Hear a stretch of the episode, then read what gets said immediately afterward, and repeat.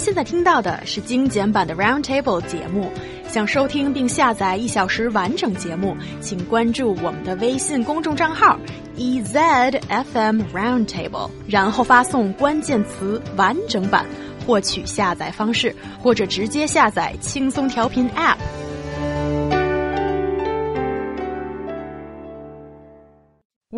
White lies your parents told you when you were a little kid? Here are some examples that Chinese children firmly believed in until we became adults. Why do I say this with a tad of sadness at heart? I don't understand.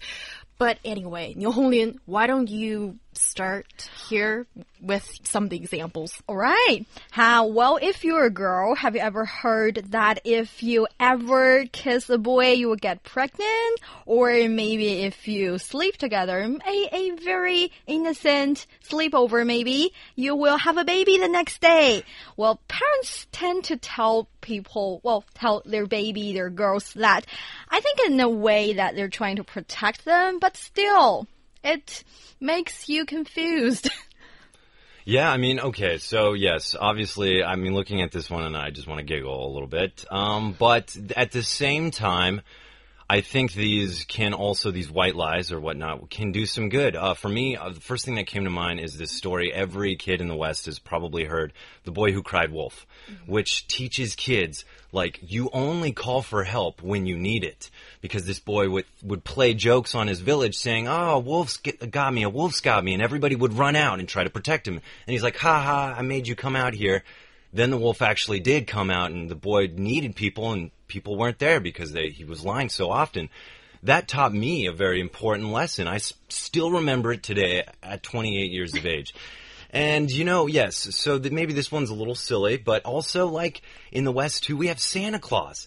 And I remember I was I was pretty oh, diehard oh, about hold Santa. On, Claus. Hold on, hold on everybody, parents out there, when you've got, if you've got your kid right next to you, now the oh. following part, you should cover his or her little ears yeah. as some truth is going to be spilt out. Yeah, Ryan, continue. Oh, uh, I think Santa Claus is up at the North Pole right now, and you know what? That's what I was told as a kid, and he's up there with his elves and every year, you know, uh, as I was told, that he would come to the house and deliver presents down the chimney. It was so magical. I loved it as a kid. And, uh, you know, he would even drink a glass of milk my mom would leave out for him and eat a cookie. So we know he visited.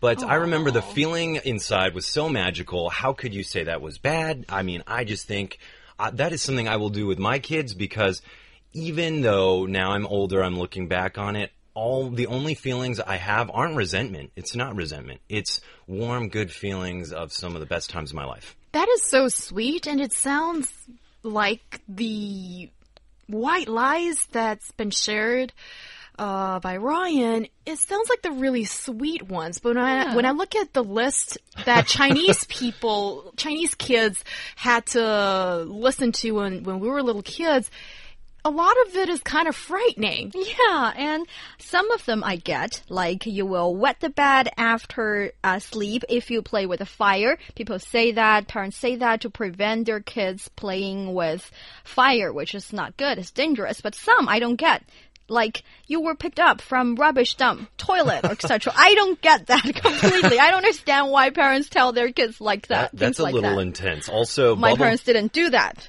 Al yeah, also for your information. Bubble gum will stick to your bowel and make you die. Oh, like oh, that's scary. OMG, like that's very serious. Kids love bubble gum. I understand it's coming from a good place basically saying don't eat bubble gum, but telling them that they might die, oh, that's that's serious. And there's one thing I do believe until I was I'm maybe a teen, I guess, that earwax if you eat them, you can lose your voice. You can be mute. I don't understand why I've believed it for so long. It's like they, they tell me all this scientific thing. It has something in it. It will hamper your your voice. Ah, it's just sad I believed it for so long. You know, I do remember. Uh, you know, when you're a kid, you see your parents eating and trying things, and you're like, I want, I want to try yeah. too.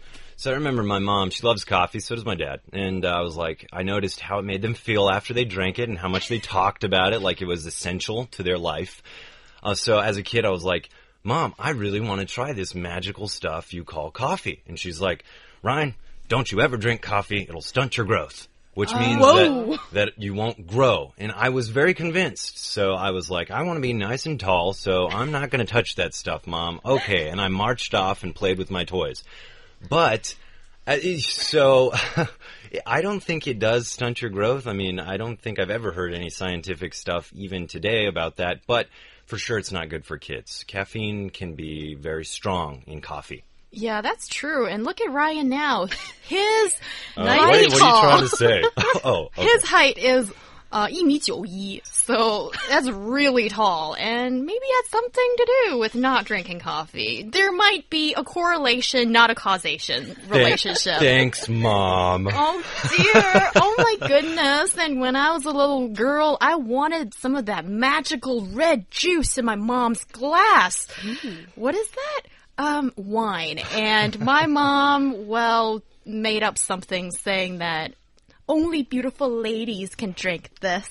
And you are a little girl, so you need to grow up fast until you get that ticket to that magical red juice.